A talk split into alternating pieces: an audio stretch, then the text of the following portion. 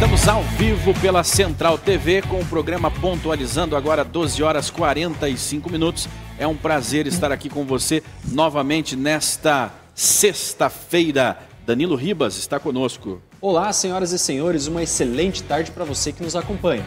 Temos aqui o Ales Zarur, daqui a pouco vamos apresentá-lo de uma forma mais completa para vocês, mas seja bem-vindo, Ales. Obrigado pelo convite, prazer estar com vocês nessa tarde. Muito bem, Chemo ele, Zakai. Uma boa tarde a toda a equipe do Pontualizando e a você que nos acompanha pela Central TV. Muito bem, Petrobras deve anunciar aumento do diesel nesta sexta-feira. Fontes avaliam entre 12% e 14% de alta. Preservação da Amazônia, da Amazônia jamais será esquecida, diz Fux sobre Dom e Bruno. E no Nordeste, Lula volta a criticar privatizações. Espião russo tenta entrar em tribunal penal internacional na Holanda com identidade falsa do Brasil. E na economia? Na economia, vamos falar sobre o dólar, que teve uma forte alta na abertura em volta do feriado após decisões de juros pelo Banco Central americano.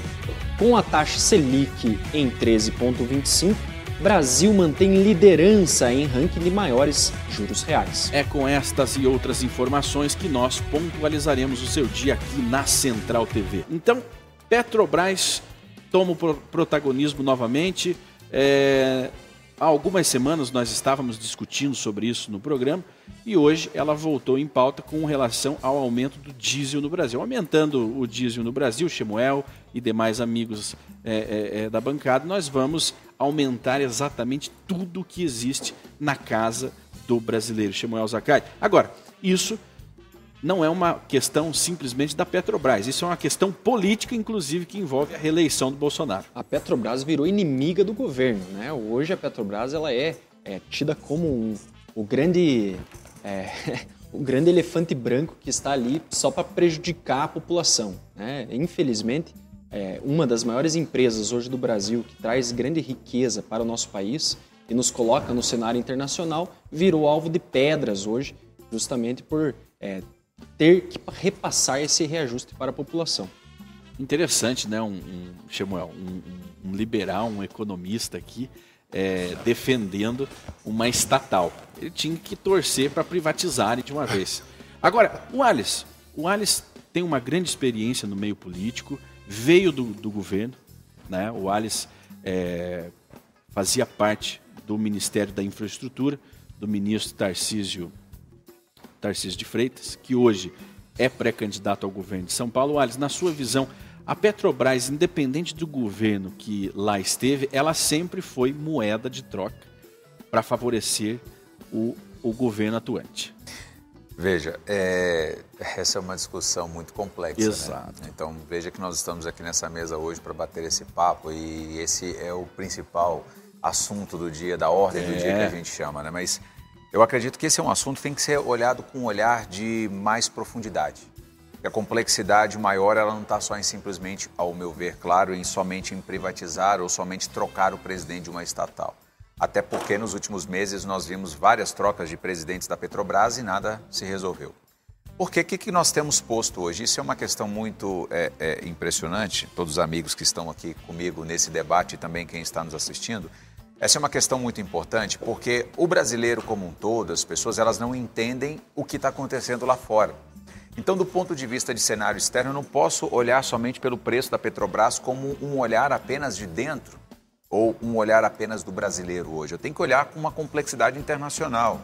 Então, veja, nós vivemos um cenário é, pré-pandêmico, né? nós tivemos uma pandemia, agora nós estamos saindo de uma pandemia onde você tinha uma demanda reprimida, então você teve uma discussão internacional muito forte, principalmente da OPEP, que são os países maiores produtores de petróleo do mundo, se eles aumentariam também seu nível de produção ou não. Tivemos os Estados Unidos envolvidos nessa briga, pegando sua demanda interna de petróleo e jogando no mundo para ver se dava uma equilibrada no preço internacional. Então nós tivemos várias ações internacionais e hoje quando eu pego e olho a paridade do preço do combustível no Brasil, Shimon, quando eu comparo o preço do petróleo no Brasil com o preço internacional, o Brasil ainda não é o país que tem um dos combustíveis mais caros. Dizem que a defasagem já bateu 18% em relação às demais nações, aos demais países. Você tem noção noção de qual seria o preço ideal hoje se a gente fosse comparar com o cenário internacional? Estaria mais de 10 reais. Mais de 10 reais. O preço, o do, preço do petróleo hoje, dos combustíveis, estaria em torno de 10 reais, 10 reais e 15. Veja, É, no ano passado eu estive num dos principais portos do Brasil, que é o Porto de Itaqui, lá no Maranhão. Esse porto de Itaqui é por onde chega boa parte dos combustíveis que nós importamos, que vem do Texas, dos Estados Unidos. Então aí nós estamos falando de cerca de 15% da demanda. O Alice, importamos interna. porque não temos é, petróleo suficiente? Por que, que o Brasil Na verdade, importa? não é petróleo suficiente, é a nossa capacidade de refino que ela é muito inferior ao que deveria ser. Então, por exemplo, por isso que eu falo que é uma complexidade muito maior do que só o governo Bolsonaro, privatizar ou não privatizar. Uhum. Tem moeda de troca de muitas vezes, governos e governos utilizaram ela como uma fonte de alimento de é, é, é partidos, então isso é uma complexidade grande. Por exemplo, Manipular também... as massas, manipulam as massas com a Petrobras. Manipula. Então, por exemplo, um outro local que eu tive, eu falei de Itaqui agora há pouco, Sim. por onde chega, um outro lugar que eu estive foi em Abreu Lima, no ano passado, lá em Recife. Tão comentada. Abreu Lima, cara, é uma coisa que você olha e você percebe o seguinte, Abreu Lima foram investidos 6 bi de, de, de é, é, é, dinheiro do governo para se fazer uma refinaria que hoje não foi feito nem 30%, 40% que deveria ter. Porque se Abreu Lima tivesse sido concluída, certamente a nossa capacidade de refino uhum. e de cobertura de demanda interna seria muito maior. Então, por exemplo, eu não tenho capacidade de refino no Brasil, então eu tenho que exportar o petróleo bruto e comprar o petróleo novamente, porque eu tenho Ou que seja... refiná-lo lá fora e trazê-lo com um preço internacional e o preço internacional ele acaba sendo muito maior e com isso o brasileiro acaba na ponta recebendo Existia uma ingerência da Petrobras, isso é fato, isso é claro, né? E ela era usada como massa de manobra, né? Como ferramenta para manipular as massas. A Lava Jato mostrou isso, né? A Lava Jato, a Lava Jato foi uma das maiores operações mostrou do Brasil e a gente não pode ignorar. Teve seus excessos, seus erros? Sim, não vou entrar sim, nesse mérito sim. agora, porque não é o assunto. Mas em relação, por exemplo, a casos de corrupção, ficou mais do que evidente o que acontecia dentro da Petrobras. E ficou mais do que evidente que a Petrobras quase foi ao chão. Pegue uma ação aqui, busque uma ação da Petrobras, por exemplo, você que está aqui agora, busque uma ação da Petrobras no ano de 2014, 2015, 2016. Nós chegamos a uma ação da Petrobras 40%, 30% do preço que ela é hoje, 20% do preço que ela é hoje. E nós estávamos pagando barato no combustível. Então, o que, que eu digo com isso? Eu digo que, olha, a solução não é privatizar. A solução, em primeiro lugar, é ter uma gestão eficiente, mas é ter uma gestão onde, principalmente, você consiga olhar para o cenário do Brasil hoje, com Abreu e Lima, você ter um investimento, você ter investimento em capacidade de refino. Mas aí eu entro com outro problema. Qual é o problema? O Brasil não tem dinheiro no caixa para, para se fazer hoje grandes obras como uma Abreu e Lima. Então. O Alisson, você, você falou uma palavra-chave. A solução não é privatizar. Veja, está intrínseco aí que por ser uma estatal e ser do governo, ou ser leia-se do povo, né? Ela teria que beneficiar o povo em alguma coisa. E esse benefício, ele, é, a leitura desse benefício, é, é, ela é feita da seguinte forma: preço do combustível. Né? Nós temos sim a Petrobras investindo, esse dinheiro entra para os cofres do governo, os lucros que cabe ao governo, mas o povo não, não, não, não quer saber disso e os políticos também não. Os políticos e o povo quer saber do preço do diesel barato, preço da gasolina barato. Então, qual é o sentido para o povo mantermos uma estatal como a Petrobras, sendo que ela não consegue oferecer um preço que o brasileiro possa pagar. Exatamente, a política. A discussão é essa. A, a política não está sobre a, a Petrobras para ela conseguir ter competitividade no mercado, ela precisa de uma injeção de capital violenta. É muito recurso que hoje o governo não tem esse recurso disponível para investir nesse setor de exploração. Coisa que hoje o mercado internacional ele explora esse setor de uma forma muito eficiente. Coisa que a Petrobras, apesar de ser uma das grandes né, exploradoras desse setor, ela não tem uma tecnologia de ponta que permita que o combustível chegue nas bombas de uma forma mais competitiva. Né? Não é mudando o diretor de Petrobras que vai melhorar o preço do combustível. Não é, é a cada 15 dias, a cada 40 dias mudar quem está à frente da Petrobras. Me permita só um comentário. É, dentro de toda a visão macro, qual seria a solução? Hoje a Petrobras ela é uma empresa mista, onde você tem Exatamente. fundo, onde ela é composta Exato. por fundo de investimentos internacionais, ela é composta por nós, que Sim. compramos ações da Petrobras, uhum. e composta por, sua, por seu acionista majoritário. Quem é o acionista majoritário? Governo, governo Federal. Governo Federal. O que, que, deveria ser feito hoje? O governo federal teve lucro recorde também, assim como os acionistas na distribuição de lucro que aconteceu há poucos meses. Todos os acionistas, se eu não me engano, no mês passado, todos os acionistas tiveram aí recorde de distribuição de lucro, inclusive o governo recebeu bastante. Então nós temos duas opções, duas. Ou o governo vai e compra toda a parte que foi vendida e torna ela 100% uma empresa estatal. Uhum. Só que quando eu torno uma empresa estatal, as pessoas se enganam. Ah, mas eu vou ter uma empresa 100% estatal e vou me tornar uma Venezuela porque eu tenho 100% estatal. Não. Existe uma opção aí. Qual seria a opção? Como eu acabei de dizer, você tem lucros recordes recorrentes. Você pode pegar parte desse lucro recorde, por exemplo, o governo federal 20, 30 bi recebeu agora de lucro da Petrobras. Suponhamos que seja uma empresa em que seja totalmente do Estado. E vamos botar lá que a cada três meses o governo tem 50 bi. E o mundo está numa situação confortável. Ora, uma estatal, o objetivo dela não é gerar lucro somente para si. Uma estatal é Pro gerar povo. benefício ao povo. Direto, benefício direto. E aí, o que, que eu faço? Numa situação sazonal onde o preço do barril internacional chegou a 130 dólares, mais de 130 dólares, como chegamos durante o início da guerra da Ucrânia, onde você não tem produção externa, eu me protejo. Por quê? Porque mesmo não tendo uma capacidade de refino e eu comprando de fora, eu tenho um colchão que esse colchão, eu tiro desse colchão, eu amortizo para a sociedade para o beneficiador maior que, que, que somos nós. Então, Isso. Então, ah, lá fora está 10, mas eu tenho aqui 100 bi que eu guardei ao longo Você desse pode... ano de lucro, que eu não faço nada, mas eu tenho que um colchão. Que é do povo. Que é do povo. Seria do povo. Eu né? chego e reverto é. isso em benefício da população, da sociedade. Com isso, eu não incorro em tantos erros lá fora, no cenário internacional. Agora, isso é impossível de ser feito hoje. Não pode ser feito hoje. Porque ela não é do, só do Estado tem alguém que tem que ter lucro com ela, que são os acionistas. Alguém tem que vender. Alguém tem que vender. E aí não é mais fácil vendê-la? Samuel Zacar, quero que você comente que o Tito comente também. Mas a sua análise, eu particularmente, eu acho que deveria mas ser sabe, assim. Não é impossível, tá? Tem cenários que isso pode acontecer, mas depois eu comento, eu quero ouvi-los primeiro, mas depois eu entro nesse cenário. Mas veja, veja que complexidade que Sim, é Por isso que eu disse no início do meu comentário que não é somente olhar por uma margem tá baixo, troca presente, não há uma situação complexa posta que você tem que analisar os diversos cenários e o beneficiado, o beneficiador maior tem que ser quem? Nós, sociedade. Então é por isso que você tem uma complexidade maior. Mas aí entra interesse político, aí entra um Congresso Nacional, aí entra vários acordos políticos, enfim, aí eu não vou entrar nesse mérito porque é uma discussão muito mais ampla, mas eu quero ouvi-los. Bom, nós tivemos recentemente a medida é, do presidente que reuniu o Senado e o Congresso para redução, um acordo com os estados, para redução de, de, dos impostos, dos tributos sobre o combustível. O cenário é mundial. Agora, isso é usado, sim, como palanque da oposição que quer é, retornar é, à cena do é crime. Bandeira, é uma bandeira. É uma bandeira. bandeira. Mesmo que é, mesmo que é um, um cenário macro, é, estamos na guerra da, da Ucrânia e, e Rússia, há uma crise energética no mundo, mas isso em ano eleitoral para o Brasil é um palanque para a oposição que quer voltar à cena do crime. Agora imagina o cenário em que é, a Petrobras ela é estatal, 100% estatal na, nas mãos dos, dos, dos antigos agentes o, o, corruptores Samuel, quem que comprava ela? que comprava o Congresso com o petrolão. Quem jogou ela na, na, na, iniciativa privada foi o governo que, que vamos colocar assim, a assaltou. Né, que que ela está nessa situação hoje, o Brasil está nessa situação hoje, porque lá atrás o governo Lula e Dilma colocaram ela à venda, né?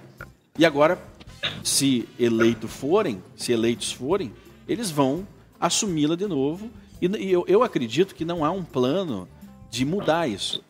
Eu acredito que nem o PT pretende estatizá-la 100%. Eu nunca ouvi o Lula falando de estatizar a Petrobras 100%. Não, não, eu acho que nem faz parte do plano de governo do, do, do, do PT, mas sim é como... Ele só fala que o petróleo é um bem nacional, Exato. é um bem do povo, principalmente Mas quem vendeu foi ele. nacional. Olha, sim, olha sim. as narrativas. Ele fala que ele, a, a, a, na época do pré-sal, uma briga. O pré-sal é nosso, o petróleo é nosso, a Petrobras é nossa e nós nos sentíamos donos. É. Mas foram eles que venderam. Compramos a, Petrobras. a, a, a Passadina é, Abreu Lima que não, não concluiu com, com, com excesso dos gastos. Agora, a privatização vai abrir a concorrência, o que pode. E tem pode mas, olha, mas deixa eu te dizer, se privatizar e abrir concorrência, a tendência do preço ser maior é muito maior, tá? Se você abre concorrência, isso eu estou dizendo dos concorrentes que nós conhecemos, certo. eu fiz várias reuniões recentes do ano passado para cá com vários players internacionais que hoje estão no Brasil e que o lucro deles era ínfimo e que alguns, inclusive, pensam em sair exatamente por essa questão da Petrobras segurar, sendo que o mercado internacional está muito alto. Então, no momento como esse, se você tem um player totalmente internacional à frente de uma empresa, ele vai totalmente seguir o que está estabelecido internacionalmente. A partir do momento que eu faço isso, o preço ele estaria muito maior. Porque hoje, no mínimo, no mínimo, a defasagem é aí de 80 centavos. 80, 90 centavos, no mínimo. Que, e é segurado aí, por, e é segurado por, porque o governo sim, manda ali. Porque o é. governo então, acaba nesse, nesse cenário, nós ultrapassaríamos os 10 reais na bomba. Deixa eu chamar o Tito Fácil. Fonseca. Tito Fonseca. Fácil. Por favor, faça a sua entrada, o seu comentário aqui. Hoje é uma honra receber o Alice porque o Alice, ele está nas, está nas entranhas do governo federal, conhece muito bem é, é, é, é, é todo esse sistema, né? Tito, boa tarde. Bom, boa tarde para todos, boa tarde ao Alice, que está conosco hoje aí na bancada, boa tarde aos nossos espectadores. É, eu vou começar fazendo uma pergunta para vocês. Os Estados Unidos têm uma estatal do petróleo? Não. A Alemanha tem uma estatal do petróleo. O Japão tem uma estatal do petróleo. a França tem uma estatal do China, petróleo. Cuba, Venezuela. China, Cuba, Venezuela, mas certo? Tito... Então veja bem, para que que o Brasil precisa de estatal de petróleo? Desde que eu me conheço por gente, é, nós temos que fazer um esforço grande e pagar a gasolina mais cara e pagar os, os problemas da Petrobras, porque tinha um ditado que dizia: o petróleo é nosso, nós temos que financiar a Petrobras. E o brasileiro financia a Petrobras há mais de 70, 60 anos, 50 eh, anos, desde o momento que eh, o Getúlio Vargas estatizou e eh, decretou o monopólio da exploração do petróleo pela, pela estatal brasileira. No mercado internacional não existe isto de estatal. Eu não conheço estatal americana, estatal alemã, estatal francesa, estatal inglesa para resolver o problema do petróleo. Eu vejo que esses países adotam outras maneiras para controlar o preço do petróleo e para que não fique, para não ficarem ao sabor desta é, questão financeira é, econômica, financeira do preço internacional. É uma coisa que eles chamam de estoque regulador. Basta fazer um estoque regulador e nós vamos resolver o problema do preço do petróleo e também desta é, necessidades em épocas de crise. Eu acho que já passou da época de vender a Petrobras. Certo? Isso só traz problemas para o Brasil só toda a vida trouxe problemas e o custo social da, da, do peso dessa estatal sempre foi muito alto. Objetos de corrupção. Acho que a única vez que eu vi falar que não existe corrupção dentro da Petrobras é agora no governo do, do, do, do Bolsonaro. E olha que eu tenho 70 anos. Sempre se falava em corrupção da Petrobras. Ninho de comunista, ninho não sei do que. Na época de 1964, então eu me lembro é, que a Petrobras era um ninho de comunistas. Certo? E aonde tiver o Estado, vai estar os marxistas lá porque eles são vermes. E esses vermes sobrevivem nas entranhas do Estado. E nada melhor do que uma boa entranha do Estado do que uma estatal atrelada ao governo federal, ao poder central. Tito, Eu sou contra todo e qualquer tipo de estatal. Me permita trazer uma informação aqui do que, que acontece quando o Estado resolve de meter o dedo dentro das empresas privadas. Né? É, a fala do Bolsonaro quanto à destituição do presidente da Petrobras foi no dia 23 de maio. Tá? Eu estou com a imagem aqui na tela, se a produção puder repetir, por favor. A partir do dia 24 de maio, nós só tivemos queda nos preços. Consegue sinalizar isso? Sinalize aí tá? para que então, aqui, consigam. ó, é, a máxima, a máxima foi aqui no dia 24, que foi no outro dia, né? Dia 23 foi aqui, foi a máxima da Petrobras, tá? Nesse dia aqui, dia 23, foi uma máxima. No, no dia imediato, nós já tivemos uma queda de 11% no dia imediato. Hoje, daquele dia da destituição da Petrobras, do presidente da Petrobras até hoje, nós temos uma queda de 25%. Imagine se anunciam no mercado uma estatização de uma empresa como essa.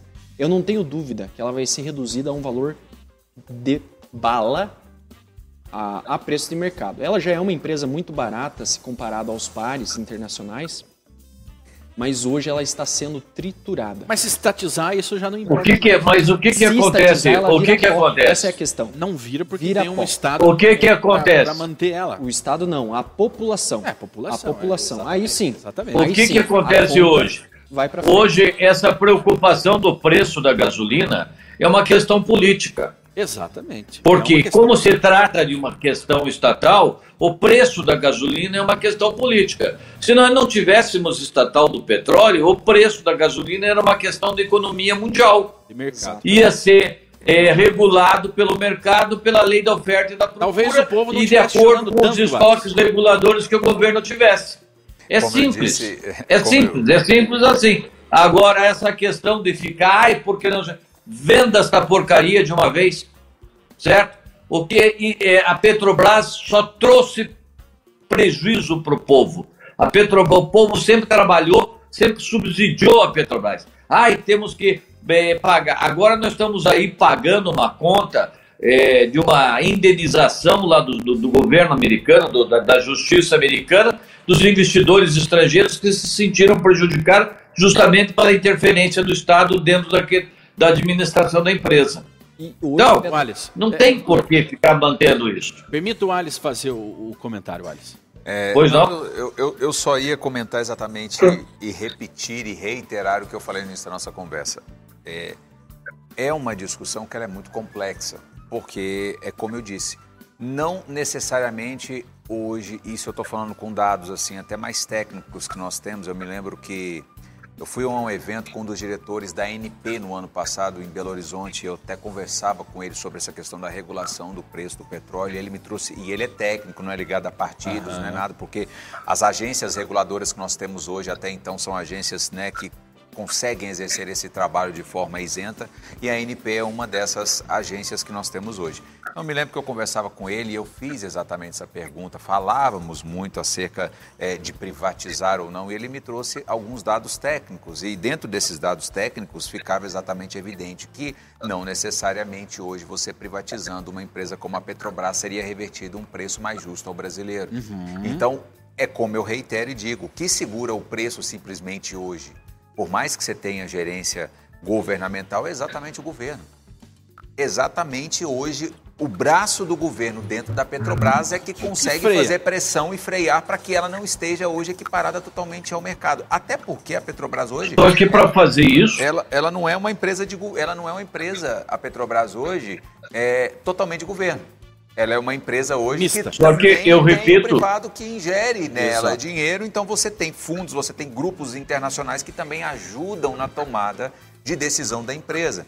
Então, a partir do momento que eu não tenho mais nada do Estado, e eu concordo com o que você falou, Tito, o Tito aqui comentou em relação a- a- a- a- ao cenário dos Estados Unidos. Veja, Tito, seu comentário foi muito feliz. Por que, que seu comentário foi feliz? De fato, você tem é- é- é hoje o próprio povo americano, os Estados Unidos, que estrategicamente tem a sua reserva, onde ele utiliza essa reserva para controlar isso. Então, hoje, os Estados Unidos têm bilhões de barris de petróleo armazenados em seus silos e esses barris são utilizados em momentos estratégicos como esse. Como está acontecendo hoje. É. Até como eu disse, os Estados Unidos cederam parte desse eh, suporte que eles têm e houve até uma briga no Congresso. Poxa, isso é nacional, nós não podemos colocar isso É no sagrado, mercado né? internacional, porque depois nós podemos passar por uma crise energética no nosso país e precisamos desses barris. Aí Joe Biden foi então no ano passado e disse: não, vou colocar à disposição esses barris e tem que ser analisado cada país com um cenário diferente. Eu não posso olhar o Brasil à luz dos olhos dos Estados Unidos, ou à luz dos olhos da Alemanha, ou à luz dos olhos dos países europeus, porque aqui a nossa dinâmica é totalmente diferente desses países considerados primeiro mundo. Por isso eu digo que é uma coisa muito complexa, que eu não posso ter um olhar enraizado, eu tenho que ter um olhar técnico de pesquisa. Ah, mas Estados Unidos faz assim, a Europa faz assim. Tá, será que nós teríamos essa capacidade de fazer isso no Brasil hoje? Primeira pergunta. Nós Seria não tivemos muito... até agora. Não tivemos, e seria algo muito feliz da nossa nossa parte como brasileiro, vir aí o governo federal falar, assim como os Estados Unidos têm o seu fundo de reserva de barril de petróleo, o Brasil hoje tem um fundo de reserva de barril de petróleo, mesmo não tendo mais uma empresa que seja nacional para produzir petróleo. Agora... Então entenda, eu falo isso, eu não estou tomando partido aqui, gente, não. nem dizendo não, que temos que privatizar e nem dizendo que ela tem que ser totalmente do Estado. O meu é. discurso é, é uma discussão que tem que ser olhado com uma lupa mais inteligente e com um olhar de discussão no sentido de, cara, nós temos isso aqui. Então, qual é a discussão hoje mais concreta? É o Congresso Nacional chegar e aprovar a redução do ICMS? Isso tudo é enxugar gelo. Sabe por que é enxugar gelo? Porque eu tiro o ICMS agora, daqui a pouco você tem um monte de Estado quebrado, daqui a pouco você tem um monte de gente que está sofrendo por conta dessa redução do Estado agora, que eu tiro o ICMS, mas para onde?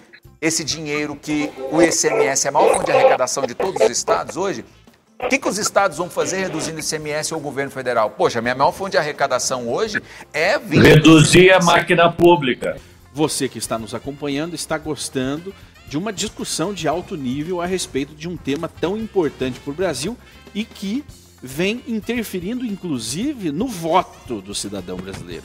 A, que, a grande questão é uma empresa interferir numa eleição. Hoje, se a gasolina e o diesel ou o combustível em geral perde o controle de preço e o brasileiro tem que pagar 15 reais, quem é que duvida que o atual presidente consiga se reeleger? É um grande problema. É um grande problema para o Brasil e para o brasileiro. Shimon, temos a participação aqui de um, de um telespectador que nos acompanha, a Zélia Carstens, mandou uma mensagem falando o seguinte: Boa tarde, pessoal amado. O custo que estamos pagando na gasolina são consequência da roubalheira do governo passado. Concordo com o Tito vender a Petrobras de uma vez, assim não tem fonte para roubalheira. Eu concordo 100% com isso que você está falando, Zélia. Obrigado pelo comentário. Mas, por exemplo, ela está dizendo algo. Você imagina, mesmo com uma empresa que hoje está muito mais saudável na época em que o combustível era lá embaixo, a empresa é super saudável. Técnico, mas estamos ao vivo, estamos falando com você diretamente aqui é, pela Central TV. Vamos lá. O Alice, você estava comentando justamente é, sobre a fala da nossa telespectadora que, é, representando aí parte do eleitorado, parte do público brasileiro, é, prefere vender realmente a Petrobras, né? E aí caiu na sua fala, na sua resposta. Sim, eu havia comentado que, por exemplo, o discurso de apenas a gente chegar hoje e falar que o que a gente está colhendo é fruto de o que aconteceu há quatro, cinco anos atrás, eu discordo um pouco, né? Estou falando certo, na minha certo. opinião. Por que, que eu discordo? Tem uma porque explicação não... técnica, Sim, né? porque não necessariamente é, nós estamos mais colhendo esses frutos, porque você vê uma empresa que deu lucro recorde há dois meses para todos os seus acionistas, com bilhões de reais, e uma empresa que está saudável nesse momento, ela já não está mais colhendo frutos do passado. Ela, Sim, pelo contrário, se recuperou. É, é, a recuperação dela começou no ex-governo do presidente, ex-presidente Michel Temer, Sim. quando ele veio com uma série de ações econômicas que foram muito frutíferas para o país, porque aí sim você pegou um país à beira do colapso, né, que nós estávamos na época do PT com uma economia aos frangalhos, podemos assim dizer, e uma série de ações nós tivemos. O então ex-ministro, é, que hoje nós falamos economia, mas então era é, ex-ministro da Fazenda, é, Henrique Meirelles veio com uma série de ações, um cara que tem uma visão incrível sobre economia e uma credibilidade indiscutível, trouxe uma série de medidas que fez com que a Petrobras fizesse um, um, um novo U para cima. Então, estava comentando aqui agora há pouco o preço, mesmo com queda 23 reais da ação da Petrobras. Nós chegamos a ter um preço de R$ reais da Petrobras. Então, ou seja, é, não necessariamente o que eu vivo hoje em relação aos preços altos tem a ver com uma empresa que colhe frutos do passado, até porque hoje ela já está numa gestão mais saudável ou seja, dos lucros. Aconteça... Como... Isso no presidente Bolsonaro, então esses lucros foram Ou seja, aconteça o que aconteça, o, o, os valores dos combustíveis não estão atrelados ao que acontece dentro da Petrobras, visto que hoje é uma regulação do mercado e não há mais uma interferência direta do governo, ou seja, colocando subsídio ali para baratear o preço. Me permite, Seria isso? Me permita endossar com dados aqui essa informação que vocês estão trazendo, tá?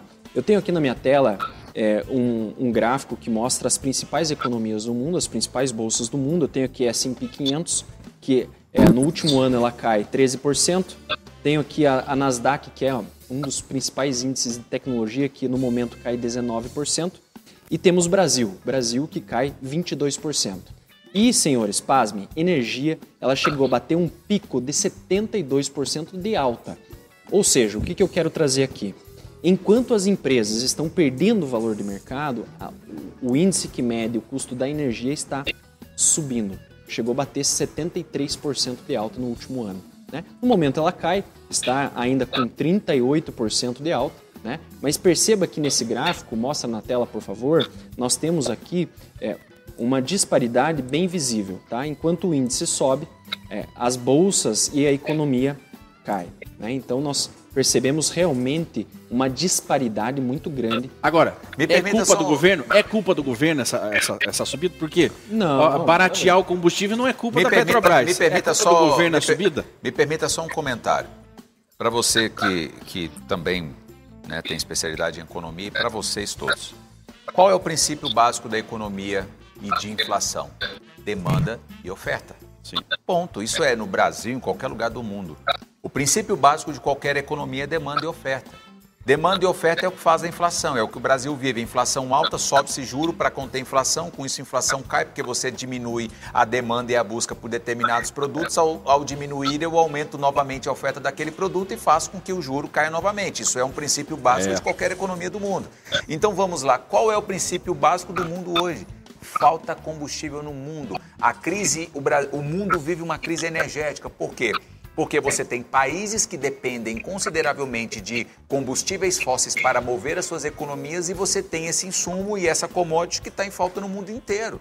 Então, se eu chego lá na Europa, por exemplo, a Inglaterra, até alguns meses atrás, estava faltando combustível, pasmem, na Inglaterra. Sim. Então, um dos países mais evoluídos economicamente do mundo, como a Inglaterra, também estava com uma baita crise energética preço, e crise de combustível. Preço lá em cima. Ano passado, o Brasil viveu uma crise sem precedentes energética. Então, por isso que eu falo que você tem que analisar, por exemplo, quando você chega na mesa do presidente da República, você tem uma série de dados. Energia alta, combustível alto. O que, que o presidente faz? Não tem o que fazer. Não é somente uma privatização. Então, o ano passado tivemos uma crise energética sem precedentes porque faltou chuva. Então, todos os nossos, é, é, é, é os nossos, é, é, podemos assim dizer, lugares onde produzimos energia, né, baixaram ali, por exemplo, o Brasil com energia limpa, né, nós temos aí termoelétricas. Então, todas as termoelétricas você não tem água, você baixa o consumo. Então, as hidrelétricas no caso. Então, as hidrelétricas você combustível, é, é, no caso energia, aumentou, porque as hidrelétricas não tinham água, então elas tinham que parar menos. de produzir. E isso eu tenho que fazer o quê? Acionar as termoelétricas Brasil afora. E as termoelétricas funcionam com o quê? Combustível e carvão. Então eu aumento a minha demanda de combustível para te entregar energia. E isso não é só no Brasil, isso é no mundo. Então, no mundo, com essa crise energética, você estava falando aí do preço da energia. Por que, que eu estou falando isso? Porque ele citou muito bem a questão energética. Então eu tenho um problema energético no mundo onde eu preciso de energia. Só que para eu produzir energia eu preciso de combustível fóssil. Então eu tenho uma demanda reprimida, eu tenho uma série de problemas internacionais que automaticamente faz o preço na lei da demanda e oferta. Hoje o brasileiro vive essa realidade nua e crua do mundo, mas isso não era permitido pelos governos sociais democratas que amortizavam tudo para o brasileiro.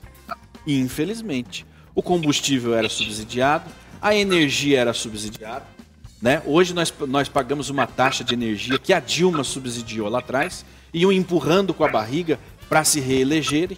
Então, sempre o brasileiro teve o governo fazendo uma cama, fazendo uma, um socorro, e nós, para nós, não é normal essa alta que o mundo todo está vivendo. Nós Mas, é. simplesmente é... não aceitamos e culpamos o governo. Mas aí é, existem é, heranças que nós herdamos, heranças. que eu concordo com a nossa telespectadora que participou aqui, que de fato a conta uma hora chega. E chegou. Então, por exemplo, eu tinha o Lula quando... Não existe almoço grátis. Não existe, exatamente, Tito, não existe almoço grátis. Então, 2010, presidente Lula deixa o governo do país com 85% de aprovação, de aprovação, e com um caixa mega, um caixa assim, totalmente pronto para presidente Dilma Rousseff. E, e, e os pobres viajavam para Disney, o pobre comia picanha e tudo isso era uma sensação de que estamos vencendo. O Brasil era, teoricamente, a bola da vez. Inclusive, o Lula chegou no evento e Barack Obama, à época, virou e falou: esse é o cara do mundo. Exato. Mas aí, veja bem, aí assume Dilma Rousseff. Me lembro que, à época, Arnold Augustin era o secretário de Tesouro, o cara que tinha o cofre, o cadeado do, do cofre, cofre. do Tesouro. Então, o cara que mandava lá na verba federal. Você quase quebrou empresas como a Caixa Econômica Federal. Você sabe por que quase quebrou? Porque o governo federal, a Caixa Econômica, pagava os benefícios por beneficiário, Bolsa Família, todas as bolsas que a Caixa Econômica Federal paga, o governo federal não repassava. Então essa instituição, ela quase quebrou. A Caixa Econômica 2014, 2015, 2016, ela beirou o colapso. Uma instituição de mais de 100 anos. E falava-se em vendê-la também. Aí veja bem, a- já começam a ser heranças do quê? Como diz o título, não existe almoço grátis, uma herança de subsídio sem tamanho. Então você tinha a linha amarela, você tinha a linha branca, você tinha IPI zero, você comprava o seu carro pra gente, era uma maravilha. Você ia comprar o carro sem pagar IPI zero, então você não pagava imposto do seu carro. Com eu o comprava Lula, muita gente, muita gente apoiador do Lula hoje levanta a bandeira. Com o Lula eu comprei meu carro. Eu comprei meu carro sem entrada, eu financiei porque juro barato. Mas hoje ele está desempregado. Hoje ele está desempregado, Hoje, hoje, ele está desempregado. Engraçado que a mesma pessoa que comprou um carro subsidiado há 7, 8 anos atrás, ou há quase 10 anos atrás, hoje está desempregado sem emprego. Por quê? Justamente pela conta, como diz- o Tito estava dizendo, pela conta que nós Ineficiência estamos e corrupção. pagando. Então não é, é por isso que eu falo, o problema é muito mais complexo. Há quantos governos vocês escutam falar em reforma tributária? Vamos lá. Quantos governos vocês a escutam vida falar em reforma? inteira, Bom, a vida as inteira. reformas- Aconteceu? Não acontece. Não acontece. Até porque hoje o Brasil é viciado nesse tipo de sistema. É Até o viciado. próprio O brasileiro. governo atual. Porque se você não subsidia, se você não entrega com uma Você bolsa, você- você não é a bom. própria bolsa agora Não é que nós temos, Auxílio Brasil, 400 reais. Então, nós temos essa premissa no país. Então não é só privatizar. É cultural. é uma questão cultural que vai muito além do que a gente está falando. Agora, subsidiar. Agora, você ter uma estatal ineficiente, igual eu estava comentando aqui em off com vocês antes de entrarmos no ar. Esse tipo de coisa faz com que a gente pague um preço muito alto por todas as coisas. Um faz preço econômico sentido, forte. faz sentido termos uma estatal que não subsidia a- o serviço que ela faz, que ela presta? Veja bem, uma estatal hoje, qual, qual o pressuposto de uma estatal, seja estadual, seja aqui uma estatal do governo do Paraná, ou seja uma estatal do governo federal? É entregar eficiência para a sociedade. Não faz sentido. O princípio de uma estatal não é obter lucro. Então, uma estatal ela não pode obter lucro. Ela até obtém, mas não é o princípio dela. O princípio beneficiar. dela é beneficiar o cidadão. É trazer ao cidadão uma eficiência que às vezes o privado não entra. E onde tem que ter o Estado? Onde o privado não consegue entrar. Onde ele não consegue equalizar o jogo. Exatamente. Então, poxa, vamos lá. É, tivemos agora problema recentemente com por conta da guerra da Rússia. Boa parte do fertilizante que a gente consome é internacional. O Brasil não Exatamente. tem produção de fertilizantes. E voltou a discussão de que a gente poderia produzir, Produzir. fertilizante internamente. Por quê? Porque internamente nós temos, principalmente em algumas aldeias indígenas hoje, Brasil afora, que nós temos lugares capacitados para eu gerar fertilizante. Então, um Brasil do tamanho da nossa potência, maior produtor de grãos do mundo, não pode ficar dependendo 100% de fertilizante de Questão fora. É estratégica de questão segurança estra- nacional. Aí sim entra uma estatal ou uma empresa que venha e que fale o seguinte, cara, isso aqui é um poder do Estado, então vamos garantir aqui, entrar e produzir fertilizante. Mas quem vai fazer isso? Quem tem que fazer isso? É, é- é uma empresa privada? Não, não é o privado. Isso aqui é um prerrogativo do Estado, isso é uma questão de segurança nacional. Eu estou falando de uma questão alimentar, eu estou falando. Aí eu tenho uma prerrogativa para ter uma estatal, para entregar algo para o povo. Eu já acredito que garantir. eu já acredito que o, o Estado ele tem que se, se intrometer sim na vida privada, mas na questão de facilitar que aconteça aquilo. né? No Exatamente. caso, é, trazendo infraestrutura para que fosse explorado, é, permitindo que é, tenha incentivos fiscais é, na exploração desse tipo de setor. Agora, o Estado montar empresas e começar a inchar de volta e colocar pessoas para trabalhar lá e para ficar dando canetada, cara, isso, na minha visão, é Ô, prejudicial. Alice, pra nós temos um exemplo de uma es- estatal que é sucesso, que inclusive virou te- a bandeira do próprio Tarcísio para concorrer ao governo do estado do, do, do- do- do São Paulo e depois presidente da República, que é a estatal lá de transporte eh, ferroviário. Sim, veja bem.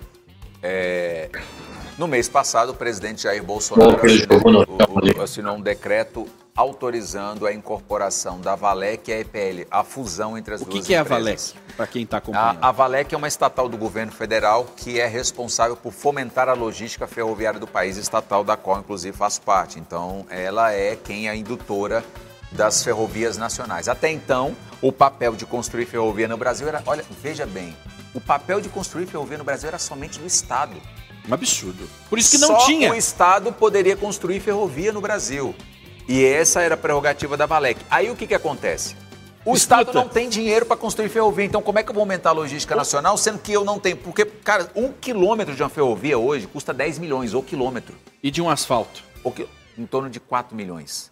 É mais Só do que, que- eu dou. só que é menos Só que o nível eficiente. de eficiência de uma ferrovia é muito maior. Ô, você- no transporte, principalmente. Você falou assim, é um absurdo o Estado monopolizar a construção de ferrovia. Hoje ele monopoliza não, a não, distribuição hoje- de combustível. Mas veja bem, aí o que, que brilhantemente o ministro Tarcísio fez? O ministro Tarcísio teve uma ideia brilhante. Qual foi a ideia brilhante? Vamos movimentar uma medida provisória no Congresso que já estava sentado, o, o o José Serra, senador, estava sentado um projeto de ferrovia há dois anos e meio E não e não movimentava. O que, que ele falou? Vamos botar o presidente para meter uma medida provisória e dizer que agora o privado pode construir essa ferrovia. Então, o privado pode chegar lá, por exemplo, então eu tenho aqui a Ferrovia Norte-Sul, que ela sai de Itaqui e entrega o Santos, então a gente fala espinha dorsal, ela sai de cima e vem embaixo, então ela corta todo o país. Então, por exemplo, chega uma empresa que é uma grande produtora aqui da região do Paraná, vamos pegar de Ponta Grossa. Exato. O cara pode pegar a sua ferrovia e ligar numa ferrovia da Malha Paulista para sair pelo Porto de Santos. Então, ele pode chegar e Não é pedir uma obrigado. autorização ferroviária e nessa autorização, o que, que o projeto, o que, que a medida provisória do presidente previa? Você assume o risco da sua ferrovia. Então, se a se ela vai entrar em operação, não, o risco é seu, mas você pode construir. Então, você me pede uma autorização, você pede para o Ministério uma autorização, eu vou levar para a NTT e a NTT vai te dar uma autorização para você construir tua Construa, ferrovia. invista e venda. Você pode construir em 4 Exatamente. anos, 5 anos. E detalhe, 99 anos prorrogáveis por mais 99 anos. Então eu não Perfeito. estou privatizando uma ferrovia igual eu fiz com a Norte Sul, porque a- a- nós privatizamos, privatizamos não, nós é, fizemos a concessão por 35 anos, então o privado só pode operar 35. Nessa não, você constrói a ferrovia é sua. Resumo da ópera, sabe quantos bilhões em três meses de investimento e quantos pedidos nós tivemos? 85 pedidos de empresas privadas para construir ferrovias, saltando o número de ferrovias, mais do que triplicando o número de ferrovias do Brasil nos próximos 15 anos. Isso nós estamos falando de investimento de 200 bilhões de reais no Brasil. Olha que campo eleitoral do Bolsonaro. Não, de mas, mas eu estou dizendo Não, é- é- é o há uma trabalho ação que foi concreta, feito, pô, Há uma ação concreta. governo. Mas veja bem, até então o Estado e a Valec já foi no passado, em 2010, 2011, envolvida em casos de corrupção para construir a Norte Sul, inclusive Foi. envolvida na Lava Jato. Por quê? Porque você não pode ter um Estado com 4, 5 bi de orçamento e só o Estado para construir uma ferrovia. Agora, quando eu venho com um privado, meu amigo, o risco é seu. Se você botar em operação ou não, você gastou um é bi, se teu. ela ficar parada, o problema é seu. O privado chega, eu tenho que construir, porque para mim é importante eu ter isso aqui meu. Exato. E aí o que acontece? Medida provisória, 120 dias em vigor, forçou o Senado a Aprovar. discutir o projeto de lei que estava parado. O Senado discutiu, foi para a Câmara, foi aprovado. Então temos um projeto de lei que regulamenta as Wallace, ferrovias hoje o privado construir. Ela, então foi, veja. ela foi privatizada, então, a, a. Valec? A Valec? Não, aí o que, que o ministro também fez? O ministro virou e falou o seguinte: então vamos criar uma empresa só, porque hoje você tem duas estatais, a EPL e a Valec. A EPL é a empresa de planejamento e logística que faz o PNL, que é o planejamento logístico de todo o Brasil até 2035. E você tem a Valec, que é uma das principais estatais do governo federal que fomenta a logística ferroviária. Então, vamos fazer o seguinte: vamos tornar essas duas empresas uma só e transformar ela em InfraSA, a maior empresa de infraestrutura do Brasil. Qual o papel dela? Entrar onde o privado não entra. Não entra. Fornecer ao privado a logística ferroviária. Então, o- vamos supor, Shimon, que você é dono de uma empresa que quer construir uma ferrovia, só que você não tem expertise. Lá, lá em Ponta Grossa, por exemplo, tem um, um- um- é, ali nos América Campos Latina Gerais Logística. é o maior, é o maior produtor de grãos. É um dos maiores produtores de grãos do Brasil, inclusive a soja semente. O Tito conhe- conhece bem isso porque é, é- Aí é vamos, da vamos família botar imperial ali do. Vamos botar que vocês juntem aqui, querem construir a ferrovia de vocês Sim. e peçam autorização. O que, que acontece? Hoje vocês podem, mas aí o que, que a Valec vai virar hoje? Aí vocês viram, cara, mas a gente não tem expertise para construir ferrovia. Quem tem expertise para construir ferrovia no Brasil nos últimos 15 anos? Valec. Então vamos contratar um serviço da Valec de projeto. Vamos contratar o serviço de desapropriação da Valec, que quando você constrói, você tem que desapropriar, você passa por uma série de mecanismos. Então a Valec não vai ser mais a construtora de ferrovia, ela vai fornecer e subsidiar Meios o privado com o serviço. E em 5 a 6 anos, essa nova empresa Infreciar, Shimon e todos os amigos que estão acompanhando, ela vai se tornar uma empresa independente do Tesouro. Ou seja, hoje o Tesouro gasta para manter essas empresas anualmente 70 a 80 milhões, só para manter. Então, esses 70, 80 milhões com, esse, com essa nova empresa, isso sim é eficiência do Estado. então, você tira duas empresas e traz eficiência. Nós temos que ir embora. É uma pena, discussão de alto nível, mas nós voltamos segunda-feira. O Alisson vai estar aqui de novo. Um abraço a você. Até, até segunda, então. Um tchau, abraço. tchau. Boa tarde.